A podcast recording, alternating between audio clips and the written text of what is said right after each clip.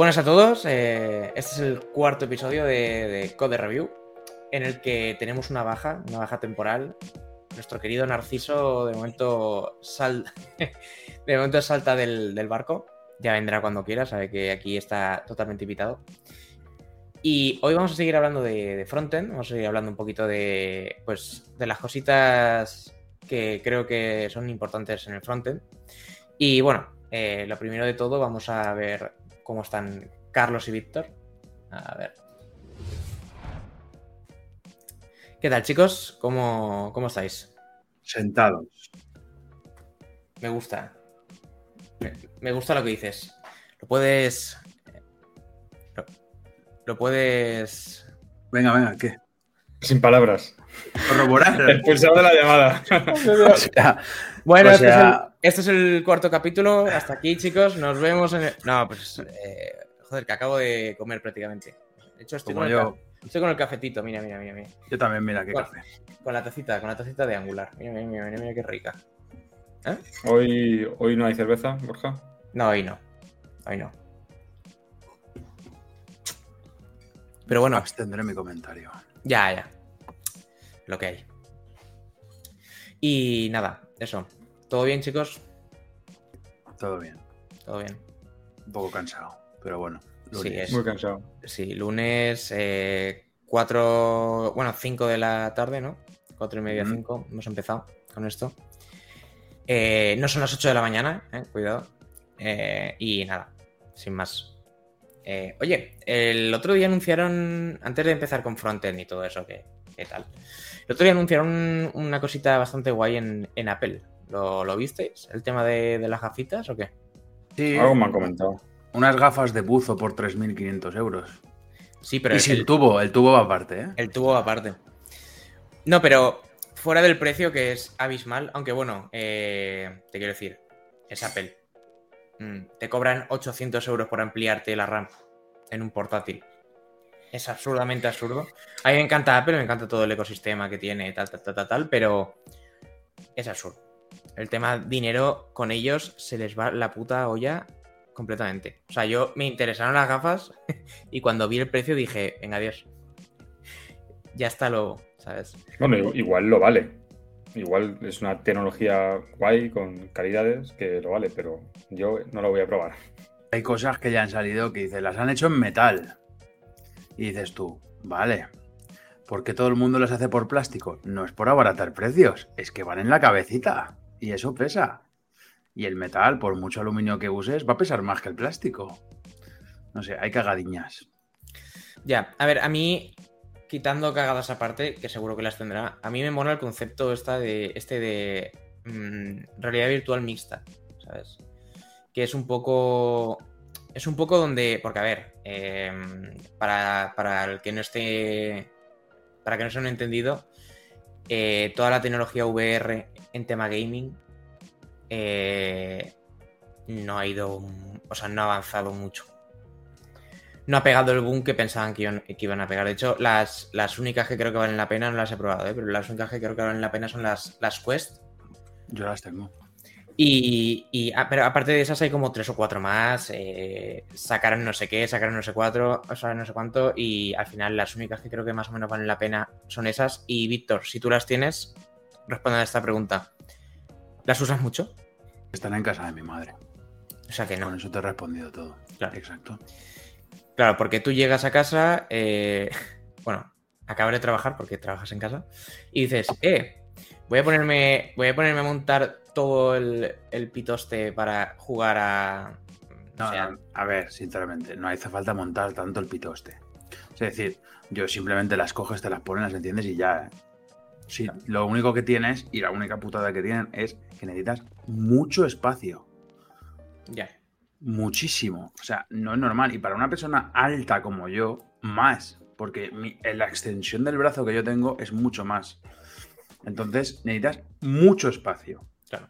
O sea, tienes que jugar o en el salón o en una habitación amplia. Esta, por ejemplo, la habitación donde yo tengo ahora aquí, es una habitación muy grande. Entonces, yo aquí sí que me puedo poner con, con las VR a jugar y a, a, a, poder hacer todo lo que yo quisiera hacer con las VR. Pero eh, si tú tienes una habitación normal, donde tienes el que es el despacho y demás, con la, la mínima que tengas un poco de estanterías y tal, Te das, te das te quedas sin espacio. encendido. Claro. Eh, el tema de, de las de Apple me molan porque como que le dan un poco la vuelta al concepto. Yo creo que, yo creo que el futuro de- del tema VR puede ir por ahí. Porque son bastante útiles para el tema de productividad. Es decir, yo cuando vi que, por ejemplo, con las gafas puestas eh, te podías poner a leer artículos en Safari y a la vez estar con una llamada de Discord a la derecha o de, bueno, la de FaceTime, pero me imagino que habrá integración para todo. Todo lo que puedas instalar en tu Mac lo podías tener en, la- en las, las malditas gafas esas. Estaba muy chulo. Y por ejemplo, estar, por ejemplo, hablando con, con vosotros dos en un lado de la esto, mientras estoy leyendo un artículo y eso con las gafas puestas integradas en- en la, en la realidad de, de nuestras casas. Hostia, eso tiene potencial, ¿eh? Pero eso ya se puede.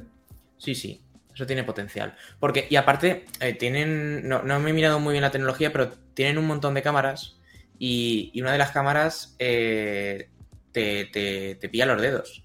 Pero eso ya lo hace las MetaQuest, ¿eh? Pero las MetaQuest no van con manditos. Eso es para eso es pa jugar. Pero tú te metes en un workroom y las- eso lo dejas boca abajo y tú con las manos te detectan todo. Ah, sí, no sabía. Bueno, vale, pues sin más. Guay. Gracias, Víctor. No, no, no, no tenía ni puta idea. Pero eh, yo lo veo muy útil porque simplemente te pones las gafas, que sí, que tienes que ir con, con una batería colgando por ahí. Pero es que la, la batería va a durar dos horas. Ya, ya. Pero si lo enchufas a. O sea, te quiero decir, Do- dos horas que te lo ha dicho el fabricante. Es decir, no va a durar dos horas ni de coña. durará una. Sí. O sea, O sea, será nivel batería de un dron, ¿no? De estos de. efectivamente. Pero bueno, al final eso yo creo que lo van a enfocar más a, a tema productividad. O sea, eh, yo creo que estarás cargando, o sea, tú estarás con la conexión a la luz en tus gafas y si, y si en algún momento te quieres levantar, pum, la quitas, te metes la petaquita en el bolsillo y ya está.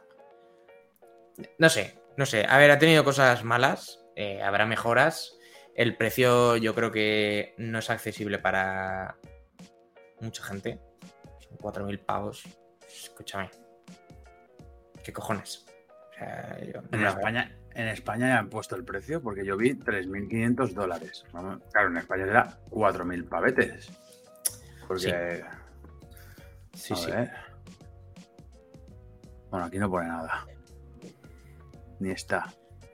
Pero bueno, lo- luego, por ejemplo, sí que tiene cosas graciosas, ¿no? Por ejemplo, em, tienes unas cámaras en tus ojos que. eh, Esto no sé si lo has visto, Carlos, pero tienes unas cámaras en, en tus ojos que la pantalla de fuera, o sea, tú tienes como un cristal por fuera y los ojos se te ven reflejados de- eh, en el cristal por fuera. Entonces, la gente que te esté hablando sabe si les estás mirando o no. A ver, Que también te digo que yo no voy a salir con esos pedazos Completa, a la calle. completamente innecesario. completamente innecesario. Sí. Porque te están poniendo una pantalla por delante que es más cara, te ponen el cristal que se va a romper, porque se va a romper, Se acabará rompiendo. y Porque- eh, es que no hace falta. Te quiero decir, la gente ya sabe que vas con unas malditas gafas. No hace, Exacto. no hace falta. A ver, como detalle, bien pensado. Que podrían haber invertido todo ese tiempo en haber montado todo eso para reducir costes. Pues a lo mejor lo hacen en un futuro y sacan una V2 o no sé, tío. Yo qué sé. Yo qué sé, ni puta idea. Pero bueno, eh, ¿queréis comentar algo más? ¿Qué tal la semana? ¿Cómo ha ido? Eh, no sé, bien, yo estoy reventado. ¿Y eso, Víctor? ¿Algo ¿Qué. ¿Qué tal la semana? Estoy reventado y es lunes. El lunes. Porque, porque yo me pillé vacaciones el viernes y tuve una boda. El viernes fue la boda por lo civil y el sábado fue la boda paripé. Y estoy. Muy bien, muy bien. Yo vi algún vídeo por ahí por tu Instagram. O sea ¿has que... visto? Muy bien, muy bien. Todo muy bien. Dijeron que de, lo- de- de la boda, lo mejor yo. Todo el mundo. Muy bien, No quiero fa- chafardear aquí, pero es verdad. muy bien, muy bien. De puta madre. Pues nada, vamos a darle, ¿no? A ver, el anterior podcast nos quedamos hablando del front. Lo mezclamos un poco con la CTO Summit y tal, pero bueno, al final el front va a ser un, un tema eh, Recurrente. aquí. Porque es lo que más nos mola. No te digo que no hablemos de, otras de otras cosas y tal, pero bueno, eh, este capítulo vamos a seguir hablando un poquito más del, del front. Entonces, hablamos, eh, dijimos que íbamos a traer a alguien de testing, no ha podido venir. Así que ya pensaremos en otra persona para poder venir, que nos hable de testing. Y ya está. Y entonces, el en el anterior capítulo hablamos un poco de, de que era el front, sus partes. Carlos empezó con una descripción, porque luego editando vi el vídeo y dije, puto Carlos, tío. Empezó diciendo que, que el, po- el podcast era una. O sea, el, el podcast, el frontend era un. Una página que se servía en Java y digo, la madre que lo parió, tío. Es lo primero que hizo de- del, del frontend. Carlos, eres un cabrón, lo sepas. ¿En Java? ¿Dije eso? Sí, algo así. Que, bueno, No me Sí. acuerdo. que, eh, hoy veréis que Carlos tiene la voz bien. El otro día Sí, hizo, el, hizo el esfuerzo de venir después de una formación de 5 horas y, y cuando acá estábamos sacando el podcast le empezó a subir la fiebre. Sí, estaba constipado. de- O sea que Pero no, hoy estoy bien, estoy bien. un 10, Carlos, un 10. Un 10. Mm, bueno, pues Hoy eso, que eso, Víctor. Habla- hablamos, hablamos el otro día un poco del front, ¿no? De las partes, de la importancia de tener un poco de estilo, eh, porque hay mucho frontend que, que, tío, mm, el estilo lo tiene en el culo. Eh, también hicimos ese matiz, ¿no? De que siendo frontend no tienes por qué saber eh, diseñar, pero siendo frontend sí que tienes que saber cuando algo huele a mierda. Ese matiz es muy importante. Entonces, pues si algo no te encaja, mm, da igual que te lo haya hecho un diseñador, da igual que eh, lo hayas pensado tú, tío, se ve, ¿sabes? Porque si no, eso le va a llegar al cliente de una forma que, es, lamentable. A mí, lo que me jode es cuando alguien dice que es frontender o full stack, me da igual, y ves el resultado de lo que él ha hecho. O sea, los productos que nosotros siempre hacemos son páginas web o aplicaciones web. No, a ver, sí, vale, yo hago una librería de código en TypeScript que es muy abstracta y de bajo nivel, pero al final eso se va a traducir en algo que se va a representar en la web. Correcto. Y a, a mí lo, lo que me, a mí lo que me jode es que algunos ponen cosas, y dices, joder, qué guay que está, tal. Y luego lo ves y dices, pero si es feo, no es usable. Nad- o sea, ¿quién te va a pagar por ello? Es, eso es la pregunta clave. ¿Quién va a pagar por esto? Si alguien es capaz de pagar por esto, entonces tu producto está bien. Uy, eh, pues pero aquí entraríamos en otro, en otro tema. Correcto. Pero eso es lo que me jode. Nueva sección. Cosas que le joden a Carlos. Eh, ojo, eh. Está- estaré bien. Y cada semana, y cada semana una. ¿eh? ¿Qué le jode a Carlos? Uf, muchas cosas. Bueno, pues eh, el tema de- del el diseño atractivo en una, en una aplicación Y accesible. y accesible es, es importante. O sea, es importante que. Tío, ya, ya no es que tengas una. Ya, ya- ya no es que tengas una armonía entre colores, tipografía y tal. Es que el UX que hagas. O sea, el, UI que hagas. eh, te- tenga un puto sentido. ¿Sabes? Si ves que las cards. O sea, a ver, estás haciendo una aplicación para móvil y ves que las cards no te ocupan toda la pantalla o, se están viendo mal o las imágenes no, no subas eso, o sea, no sigas para adelante, arregla eso. Entonces, Claro. Pre- pregunta teórica. ¿Qué va antes? ¿Móvil o, o laptop? O large Depende de, Depende de la aplicación. No, no, no. Para desarrollar. ¿Qué es lo que hay que hacer antes?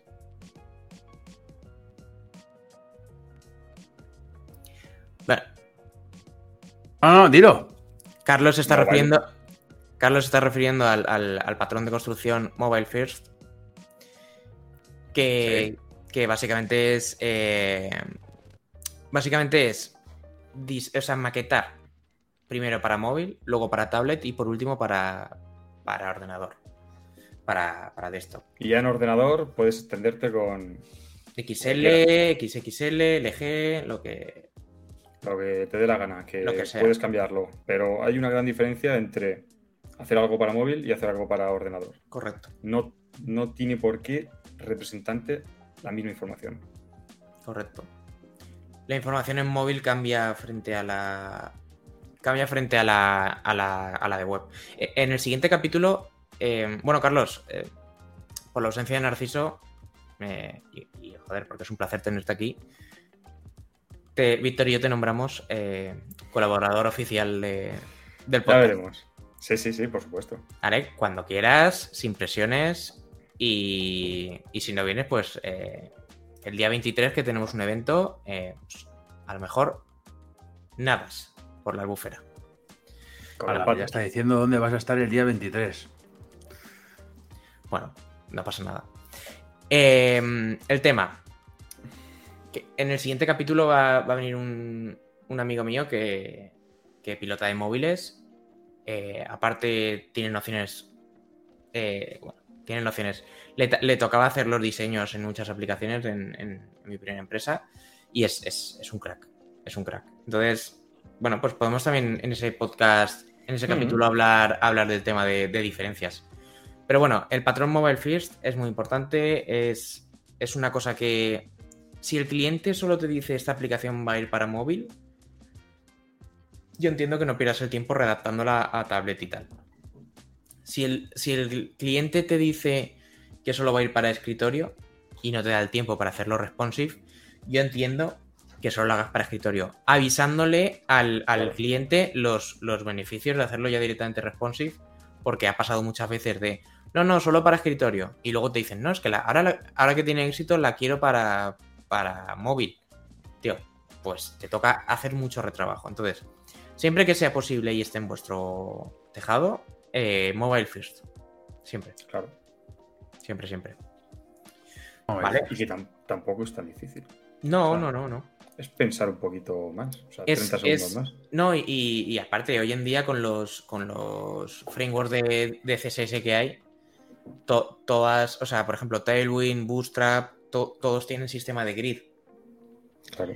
Eh, PrimeNG, la librería de, de, de, de PrimeNG, de, de PrimeFace, también tiene un, un PrimeFlex para poder organizar las cosas. Material también, te quiero decir. Eh, raro es que... Material. Sí, sí, Material también tiene para el layout. Ah, pero hay que picarlo. Hombre, claro. Ah, bueno, es que hay algunos que no. Que ya, Claro. ya te, ya te vienen. Sí, por ejemplo, Aquí, Bootstrap. eh, ya, ya que estamos, ¿Mm? votos a favor. ¿Cuál os gusta más?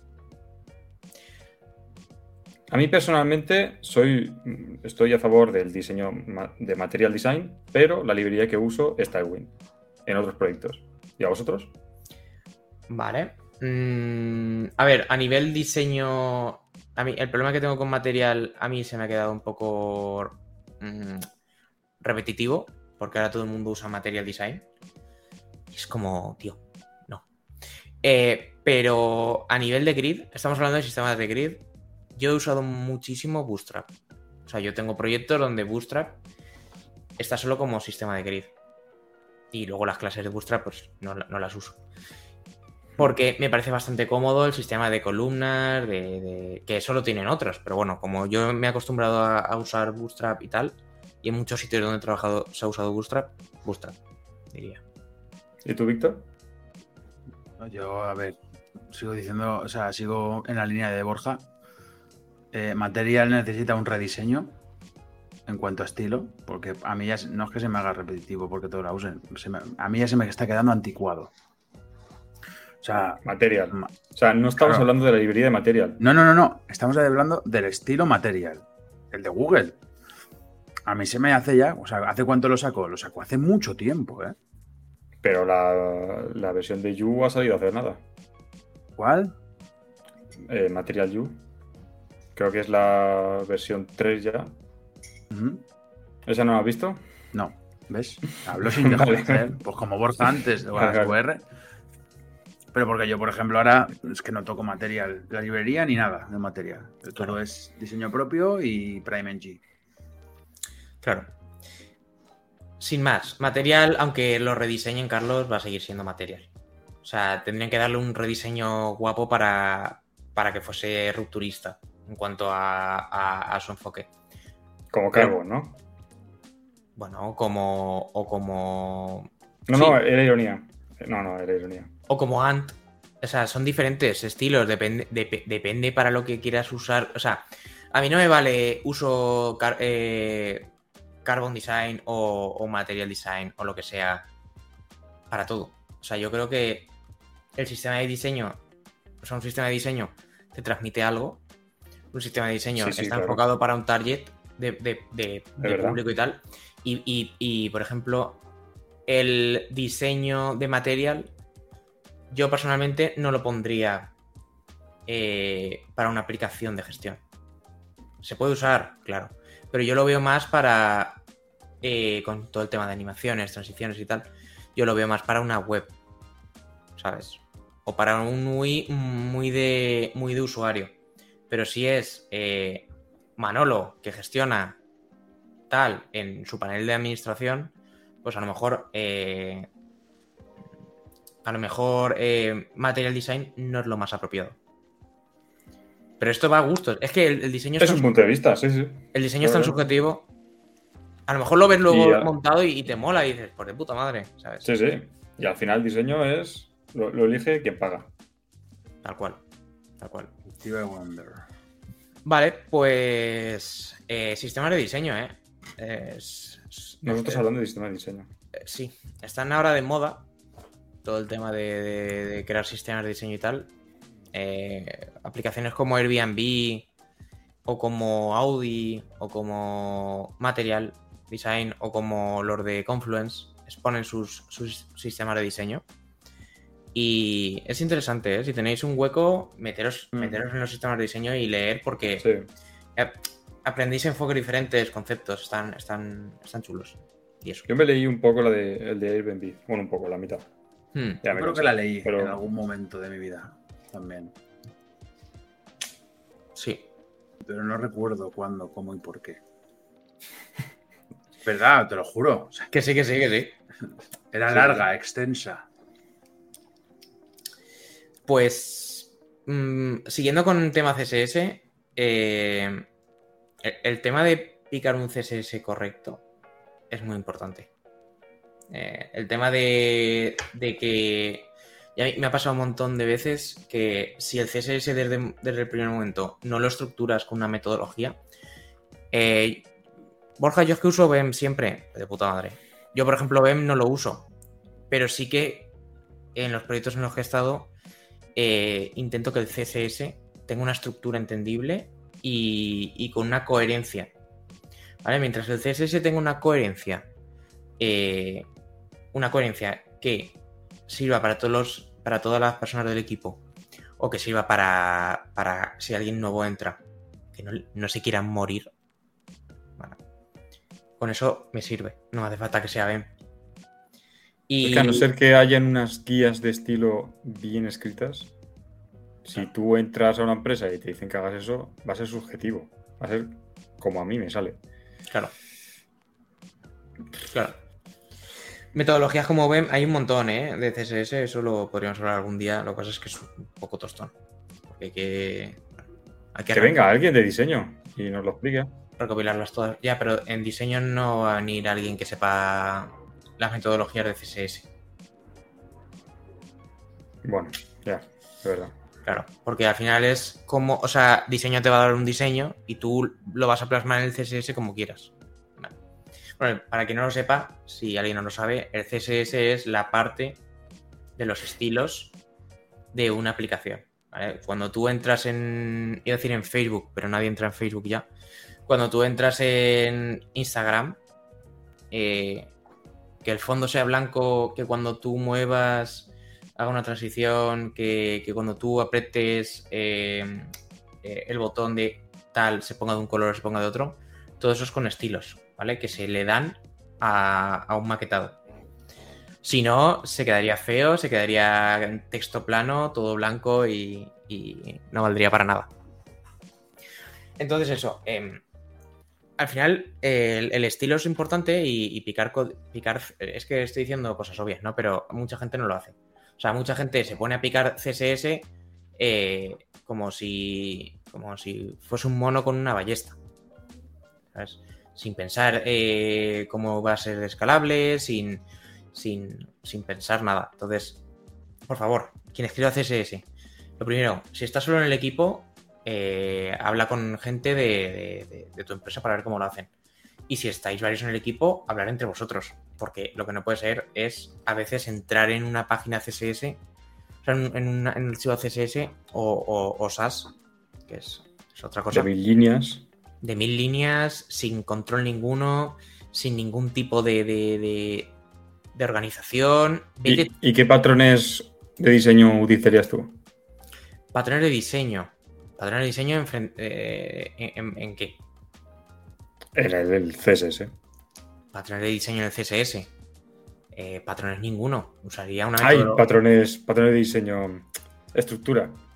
estructura. Pues a mí me gusta, eh, por ejemplo, el tema de container, content.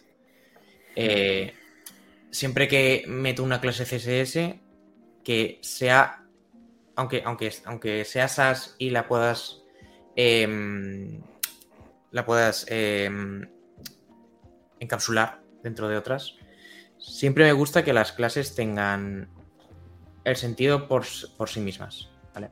Si yo tengo una, una card, dentro de la card tengo un body, y dentro del body tengo un button, pues yo a esa clase la llamaré card-body-button, por ejemplo.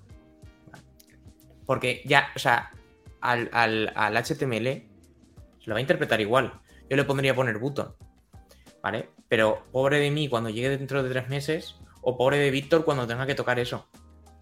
Porque el día 23 cogerá y me dará una hostia. Dará un guantazo. Y dirá, tío. ¿Sabes? Entonces es importante. A ver, cero dramas tampoco aquí, ¿eh? Si hacéis CSS de mierda, es vuestro problema. Pero vamos, yo lo intento. Claro, yo lo intentaría hacer bien. Yo lo intentaría hacer bien. Es muy importante todo.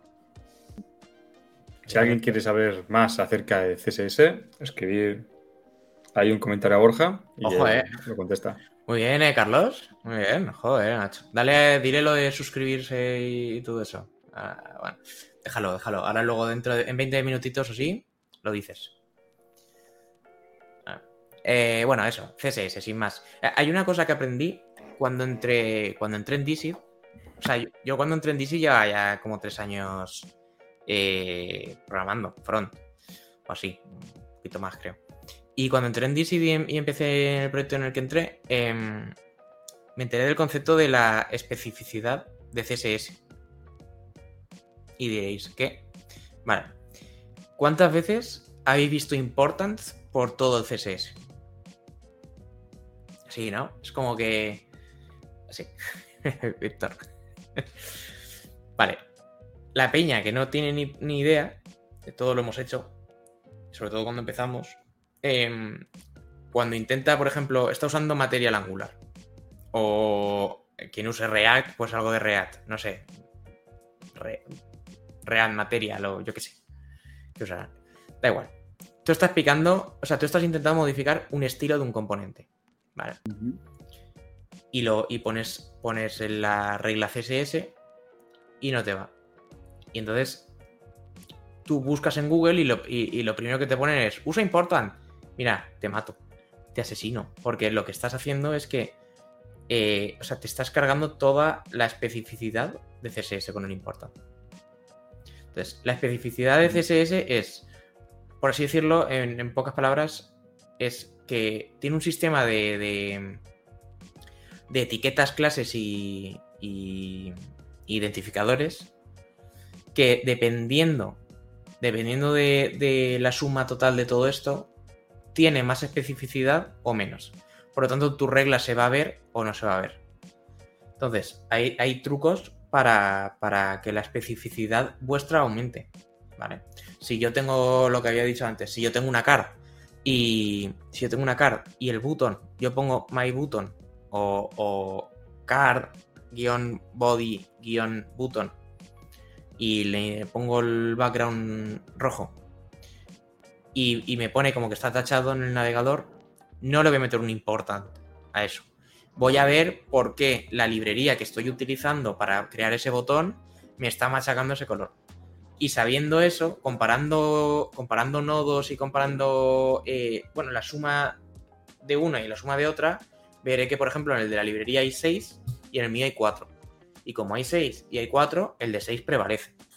Entonces, hay trucos y hay, hay, hay sistemas para, para, hacer eso que, que, lo que hace es que si a lo mejor mmm, todo eso que he puesto le añades otro selector por encima o repites otra vez la clase o tal o tal o tal, ya te gana la especificidad. Bueno, no sé si lo he explicado bien o no, sin, sin recursos visuales es jodido explicarlo.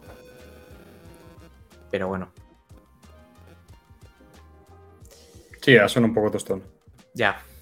La verdad es que, Borja. Es lo que hay, tío. que mejorar tu flow, tío. Vale, tío. Perdona, ¿eh? Tronco. Yo te perdono. Eh, nada, es que es un, es, a ver, es un tema, es un tema interesante, ¿eh? Buscadlo si queréis, porque está bastante guay. Pero es un poco tostón el entenderlo también. O sea, cuando llevas dos años a lo mejor picando front y te das cuenta de que has estado poniendo importance porque no tienes ni puta idea de esto, pues te quedas con cara de gilipollas. Y todos los hemos puesto, ¿eh? Claro, claro. Sí, sí. Sí, sí. Yo soy el primero que dice que no te funciona. Deja de molestar. Por un importa y a tomar por culo. Sí, pero, no, pero... No, no, es lo correcto. Claro que no es lo correcto. No es lo correcto. Vale, y ahora, yo qué sé, enlazando la pregunta que me has hecho antes, que las he hecho así un poco. ¿eh? ¿Qué patrones de diseño usáis en Angular? El problema es que estaba viendo la lista. y quería decir una cosa, pero esta, he visto la frase y se me ha liado. Pero sí, sí. ¿Qué patrones usas, Carlos? Eh, Víctor, locuta algo en plan los patrones de, de Carlos. Mm. Hoy en Code Review, los patrones de Carlos.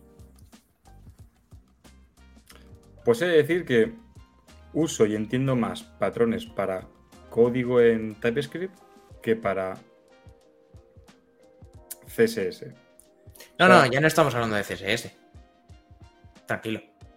Era, ah, vale. era en o sea, Angular, en nos, Angular. Nos salimos de CSS. Sí, sí, sí, ya está. O sea, es que me estaba cansando ya. Claro, por... te hago la cortinilla. Vale, vale. Dejamos CSS para pasar a Angular. Después del tostón que he metido con la especificidad, o sea, no sé ni decirlo. Imagínate. Vale, vale. ¿Patrones, Carlos? ¿Patrones? ¿Patrones? De, dis de diseño. Pues ahora no me sé los nombres. Yo.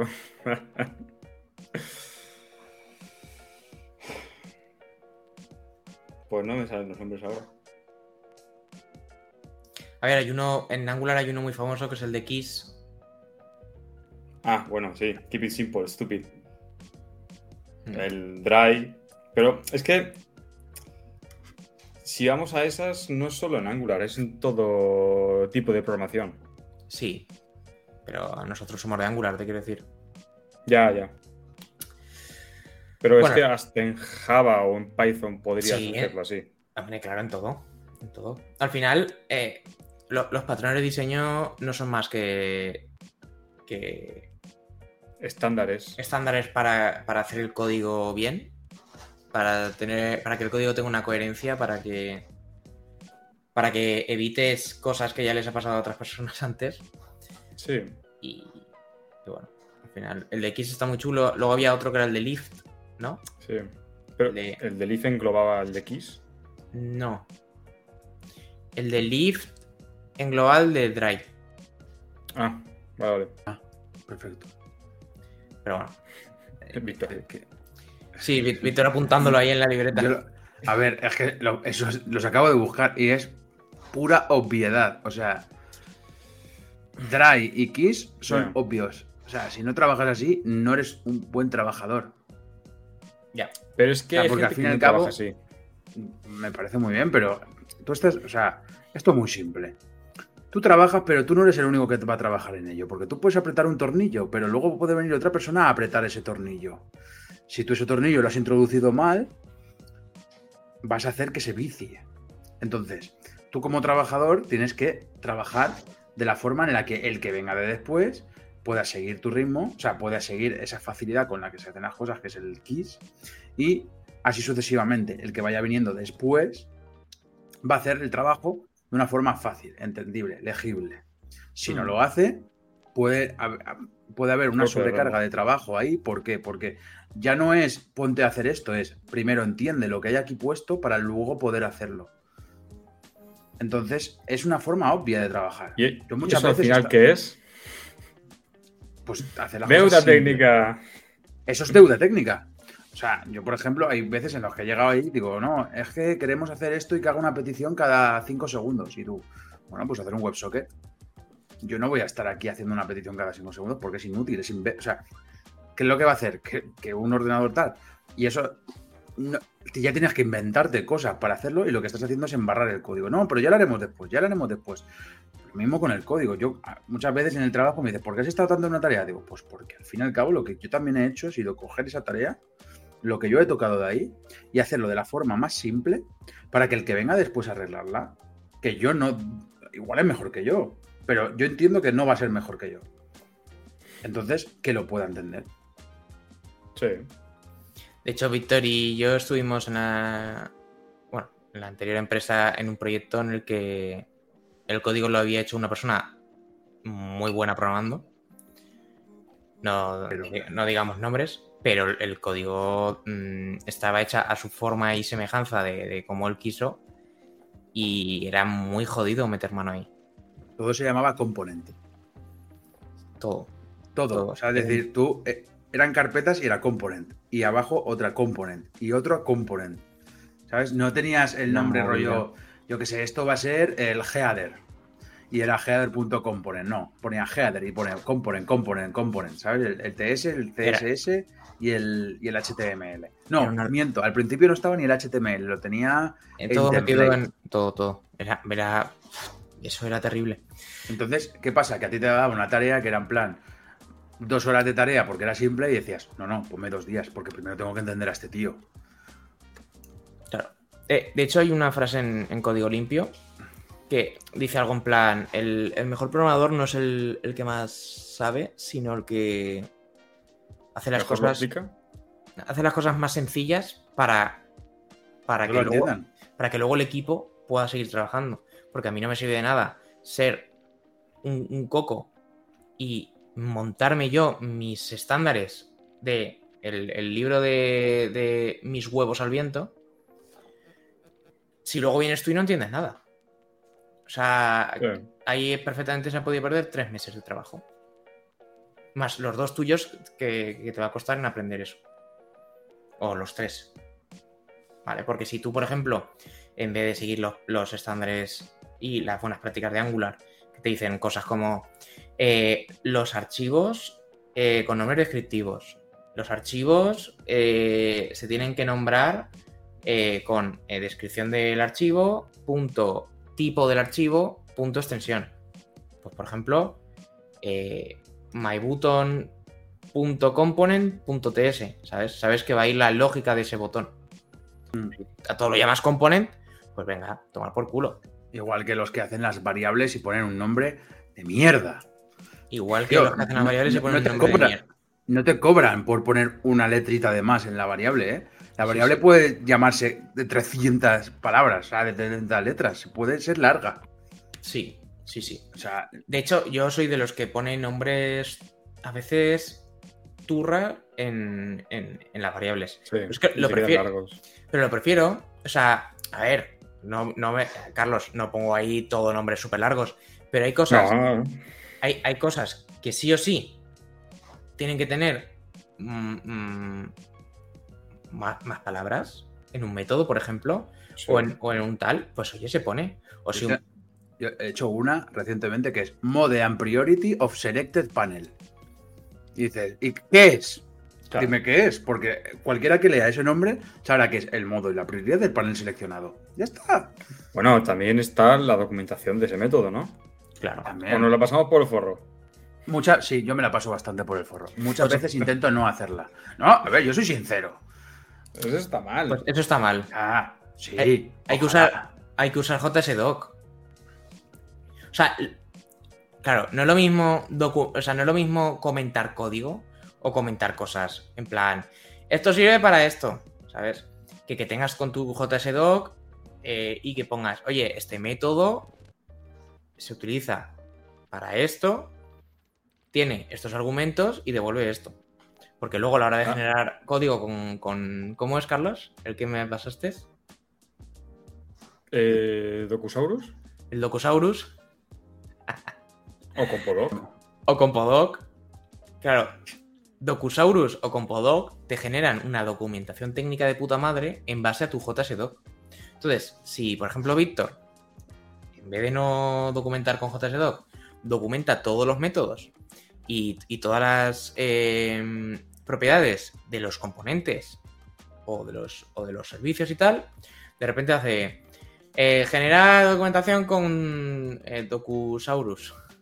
Eh, Pum. En verdad, no, nunca hemos usado Docusaurus, ¿eh? lo estamos diciendo. No, pero lo estamos diciendo eh, sin saber. No pero- sabemos cómo funciona realmente. Pero bueno, generar documentación con Compodoc, pum, y te genera Sí. una página que tú la levantas y, y- y tienes Pero, que este componente ya- tiene este, este método y este tal.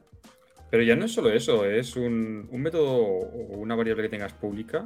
Por ejemplo, nosotros que hacemos muchas librerías, pero en, en una aplicación también me vale, o en un monorepo. Sí, sí. Que tú pas, que un programador que no ha hecho ese método pase el ratón por encima y haya un montón de información Está genial. para poder usar ese método. A mí lo que me gusta mucho es arroba descripción, arroba example, para poner un, un puto ejemplo ahí entero. Arroba param, arroba return. Ahí hasta puedes poner enlaces que te redireccionan a, a otros A sitios. modelos, a modelos. A- o sea, claro, enlaces internos a otros archivos y enlaces externos a webs. Claro. Yo Está lo uso bien. mucho. Sí, sí, Pero sobre todo, sobre todo es para luego yo también acordarme de qué, de qué Claro, va claro. esto. Claro. Sí, sí. Es que Pero bueno, todo, no, pa- no pasa nada, Víctor, ¿eh? Tú todo esto que ah, está. no documentas. No, pero a ver, eh, hay que verse en el contexto actual de dónde está Víctor y, y- y- y, claro, no es lo mismo empezar una aplicación de, yo qué sé, desde cero o, o- o- o si no te lo exigen o si... Al final estos son opiniones. Yo... Yo prefiero documentar. O sea, no, a lo mejor no te documentes todo, pero los métodos públicos y privados, o sea, los métodos públicos y las variables públicas y todo, pues sí. Pero bueno. Haz lo, haz lo que quieras, que no pasa nada. Y... Aquí se ha quedado un vacío enorme. Víctor, No, esto, esto luego con No- no música. quería decir que no documentases. Sí, sí, te, Pero, te- pero te he lo exi- has dicho. te he exigido que documentes, ¿eh? Qué cabrón. Sí, sí. Eh, a ver, Pero bueno, estábamos hablando de patrones de diseño. Nos hemos ido un poco a documentación. eh, patrones de diseño ya. Podríamos hacer uno más a nivel arquitectura. Y ahí hablamos de patrones de diseño. Claro, otro día podemos hablar de patrones creacionales, estructurales. Eh, Sí, sí. había uno de behavior, eh, de comportamiento. eh, y alguno más había también. Y todo eso, sí que es verdad que yo no lo sigo al 100%. Igual al 70%. Porque en algunas cosas sí que lo uso mucho. Hmm. So- pero sobre todo lo veo en eh, gente buena cuando hay un GDE, un Google, Google Developer Expert o, o gente que de verdad ha estado haciendo muchas cosas. O en los libros que nos compramos para, en inglés para aprender más programación. Yo sí que ahí veo patrones que luego vas por cualquier página web y te dicen, ah, pues hay estos tipos de patrones de diseño tal. Y dices, vale, pero ¿y a mí Sí. qué me sirve esto? O sea, ponme ejemplos, enséñame, pues hay gente top que sí que los usa mucho y, queda te- bastante limpio. También te digo una cosa, ¿eh? Eh, después de tanto tiempo eh, desarrollando y tal, por ejemplo, si te metes en refactoring.guru, Sí. te dan 22 patrones de diseño. Claro, para que pruebes eh, en diferentes en diferentes lenguajes de programación. Eh, tú te pones a verlos y a lo mejor de los 22 no los 22, pero 10 los haces. sí. Claro, Porque te quiero decir, patrones de diseño, o sea, el, el- el- yo qué sé, a lo mejor cualquier cosa que estás usando porque te lo han enseñado en un curso o porque lo has visto así eh, a alguien con más experiencia que tú y te han enseñado a hacerlo así, a lo mejor es un patrón de diseño y tú no sabes ni, ni cómo se llama y lo estás usando. O sea que, eso pasa mucho cu- cuando empiezas y aprendes de alguien más senior y él te Claro. dice, las cosas se hacen así. claro, Y tú las haces, pero no te sabes los nombres. claro. Hasta que no pones un poco de interés y lo buscas por tu cuenta. Pero sí. sí, es, es así. Está guay. es- eh, un día incluso eh, puedo mirar a ver cómo poner para compartir pantalla y, y los vamos Hay un botón ahí. Sí, gracias. Pero me refiero para, para el OBS. Abajo, tío. Vale, vale. Sí. Gracias, chicos. Joder, la verdad, eh. Uf, sé que- ¿Abajo? Ah, ¿Por aquí? ¿Por aquí abajo? Sí. Perfecto. Bueno, eso. Sin ahí más. por abajo, por ahí también está el botón de suscribirse. Ojo, muy bien, ¿eh? Muy, muy bien lanzado, ¿eh? Sí, lo he metido. Y seguirnos en las redes sociales. Sí, que no hay. Ah, uh, pues seguramente alguien puede hacer ahora las redes sociales de Correr Review y tú perderlas. Tengo Twitter, pero no, no- como nunca uso Twitter, si alguien, de, los, si alguien de los dos quiere, quiere la cuenta de Twitter, eh, Yo uso mucho, yo uso más Twitter que LinkedIn, la verdad. yo Twitter Yo no lo uso. yo uso todo, en verdad. Yo Twitter no lo uso. Pero bueno. Pues Twitter está muy bien. Bueno, po- por acabar, que llevamos 45 minutos, eh, no hemos hablado de testing. Otra vez. Es que, tío. eh, Es que es lo que pasa siempre en un proyecto, que el testing se deja para el final Claro, y no se hace. y, y no, No, se es, que, hace. es que no, es que no hay tiempo, ¿eh? No hay Es que no hay tiempo. ¿Qué, qué- qué infusión más rara, ¿no, Carlos? Sí. Con dos hielos. Joder. lo- los té helados que vienen entran ahora en veranito, ¿eh? Sí, eh, Sí, a mí sí. me flipan. La verdad es que sí. Bueno, no sé, testing. eh, en Angular eh, se cargaron Protractor hace un año y pico, dos. No sé, no me acuerdo. Se- o sea, Protractor directamente mm, hasta luego. Mari Carmen. Y. Menos mal. Sí, la verdad es que sí. A mí no me gustaba mucho. Que hay opciones mejores. Sí, y, y bueno, ahora el, el equipo de Angular, eh, cuando tú haces ng-add end-to-end, te da tres opciones, creo que es. Ya otro día hablamos, esto es en plan resumen, ¿eh? Es que me sabe sí. mal no, En tu end ya hablaremos. me, me sabe mal no haber hablado de, de puto testing en segundo capítulo de, de Front. Todo por la puta especificidad de, de CSS, vaya tú redado. Lo corto y... No, no, bro. No, no, no. Eh, a nivel end-to-end, eso, Protractor se lo cargaron porque el equipo de Angular, pues. Bueno, no, no se lo cargó el equipo de Angular, pero el equipo de Angular directamente, creo que en la versión 12 dijo hasta luego, Mari Carmen. Y Protractor se fue. Y. Y ahora, o sea, eso por parte end-to-end y por parte testing unitario, estábamos muy tranquilos con Karma y Yasmin. Karma, eh, Karma, para que os hagáis una idea, estaba prácticamente dedicado a Angular. El, uno de los creadores de Karma fue uno de los creadores de Angular, JS. Cuidado. Y, y lleva desde Angular JS, o sea, lleva desde el 2014, creo que es. 2014 Karma. O sea, ha estado 10 años. Eh, un minuto de silencio para, para Karma. Pero bueno, básicamente han decidido que, que hasta aquí. Pero Que- si que hay- un minuto de silencio y sigues hablando, Es una forma de ¿cuándo hablar. se hace el, Una forma de hablar. O sea, sí, que el claro. podcast quedaría raro? Un minuto Quedaría de raro, Y quedaría tienes raro. al, al oyente ahí. Claro. Sí. Y haciendo el minuto también. Sí. No. Eh, bueno, Karma básicamente lo usa Jasmine para, para todo el tema de, de la. De, de poder usar los tests en el navegador, algo así era, Carlos. Pa- sí, para quien no lo sepa, Jasmine es el framework de testing y Sí, Karma es el test runner, exacto. el que ejecuta los tests. Y ahora creo que vas a ir a una diferenciación. Sí, sí, sí. Sí. Eh, El equipo, Vale. de, el equipo de Angular. eh, sí, porque a raíz de que Karma se quedase obsoleto, pues eh, te pones a mirar. Y el equipo de Angular creo que va a tirar por dos opciones.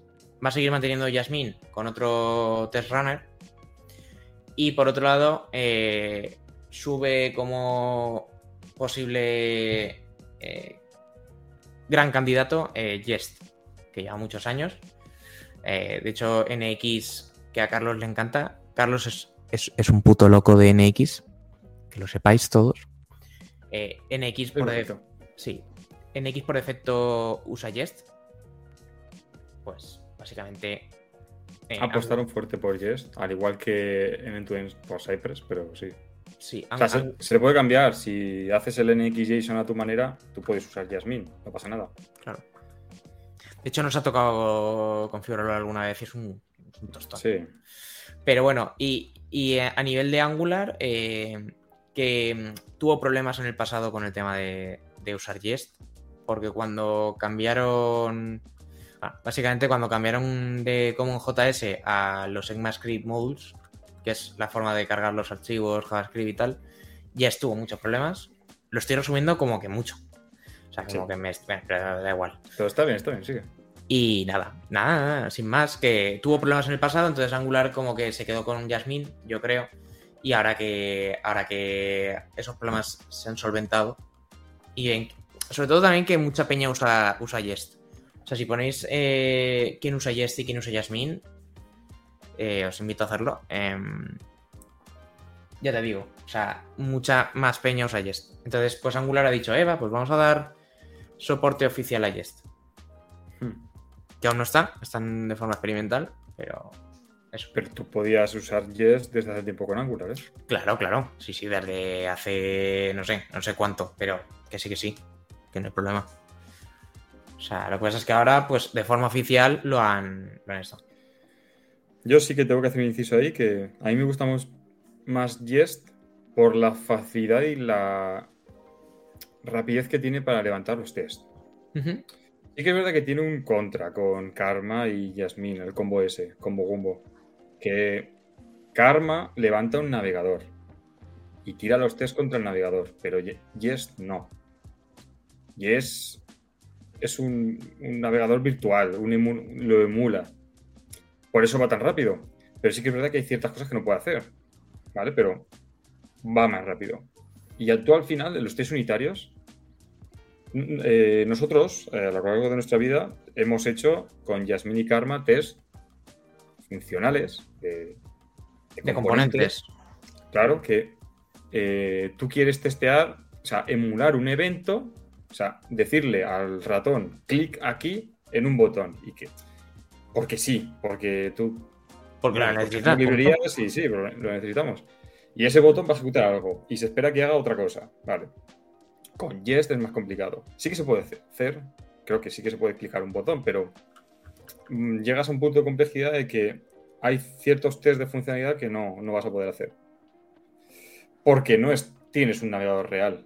O sea, e- es un navegador emulado. entonces, o una emulación, no sé cómo se dice. Sí, un- sí, al final creo que tiraba de JS DOM, Sí. que es un, un emulador de. Pues eso, lo que ha dicho Carlos. Tampoco me voy a enrollar que llevamos casi una hora. Un, un- un emulador que emula un navegador y pues es- tiene limitaciones. Pero por otro lado tiene, así, tiene ventajas. claro. Sí. O sea, un emulador te permite paralelizar test. Y está de puta madre. Te permite eh, eh, paralelizar los tests que un navegador no puede paralelizarlos. Buah, eh, yo recuerdo un compi nuestro que se llama Antonio, nos enseñó una vez un plugin de Karma que se llama Karma Parallel, que lo hizo la comunidad y que te levanta, depende de lo que tú elijas, pero por defecto creo que es 7, 7 crumbs y te, va dividiendo los tweets y te los va la- lanzando ahí. Madre mía. O sea, a ver, sí, va más rápido, pero es que te está levantando 7 crumbs. Claro, claro.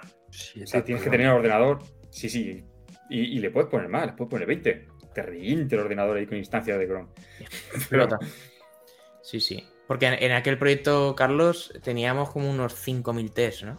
O algo así. sí, sí. O mucho. 6.000. Sí, sí. Tarda, tarda. Pero a ver, Tarda. es que con Jest va más rápido. Y de hecho, otro inciso, si usáis algún monorepo y tenéis que configurarlo con los presets o lo que sea, la configuración de Jest que trae, por ejemplo, NX por defecto es una chorrada. Un archivo, ¡pam! Si tú tienes que configurar Jasmine y Karma, Te mueres. De verdad. cuesta. A ver, si lo sabes hacer, obviamente Un son 5 minutos. Es No un tostón, nada. Carlos. Es un tostón. Sí, yo ya es que me lo sé de memoria. y, y vas así, Y, y- te copias este archivo, lo tienes así, lo- usas esto, lo- pones esto aquí y tal, y lo haces en 5 minutos. Todo Pero esto- no sabes.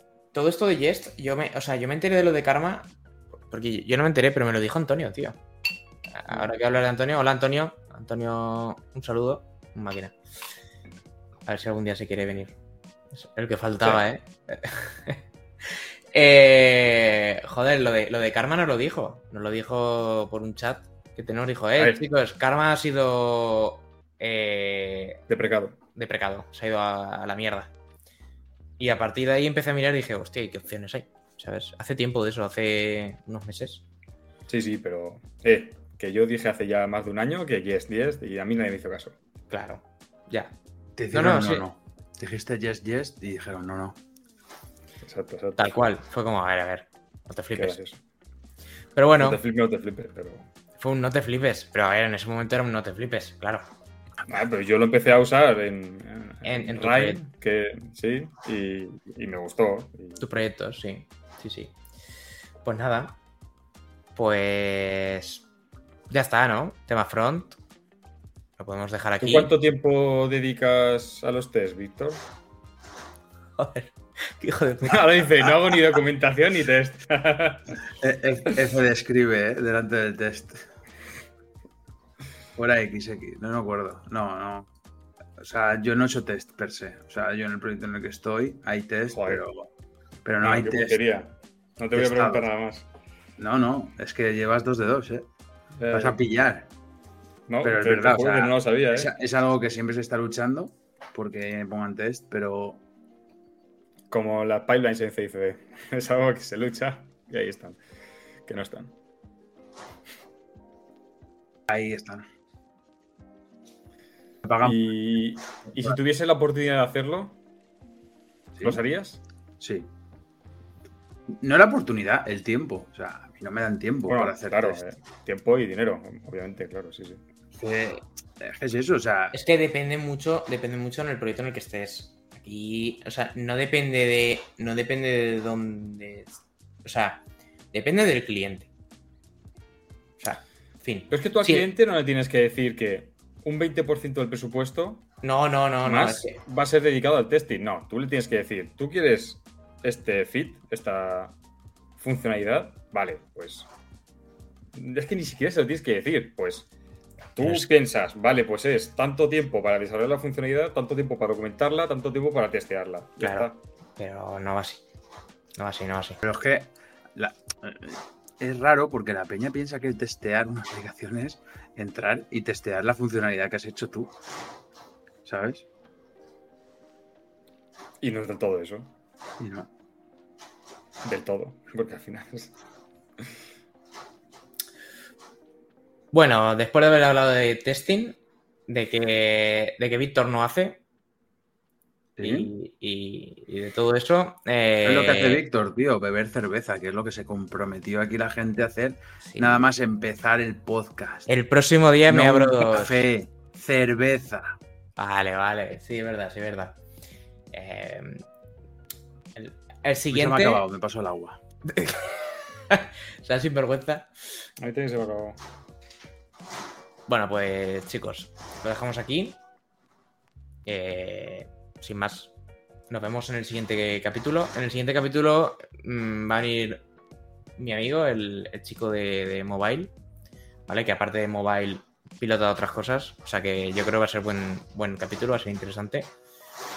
Así que nada, eh, ¿algo que decir, Carlos? ¿Algo que decir, Víctor? Adiós. Me despido, yo soy educado. Cuando llegas dices hola y cuando te vas dices adiós.